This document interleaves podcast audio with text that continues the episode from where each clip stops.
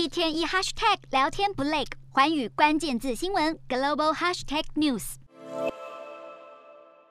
路透社报道，美国有官员匿名透露，俄罗斯已经在前线储备血浆。虽然备妥这些医疗物资和器材，并不代表俄罗斯一定会发动攻击，但是如果没有备好这些医材，就无法发动攻击。由此判定，俄罗斯可能已经处于备战的状态。乌俄情势升高，美国最高军事将领密令警告，若是俄罗斯出兵进犯乌克兰，后果将会很严重，恐怕会导致大量的伤亡，堪比冷战时期。而先前莫斯科当局要求北约从东欧撤军，除了被白宫和北约拒绝，北约成员国英国更宣布将在东欧扩大兵力来力挺北约盟友。首相强生也预计在几天内出访乌克兰，与俄罗斯总统普丁进行线上会谈，盼望能透过外交会议来缓解乌俄边境的紧张局势。环宇新闻图文君综合报道。瞄准新南向商机，剖析东南亚发展。我是主播叶思敏，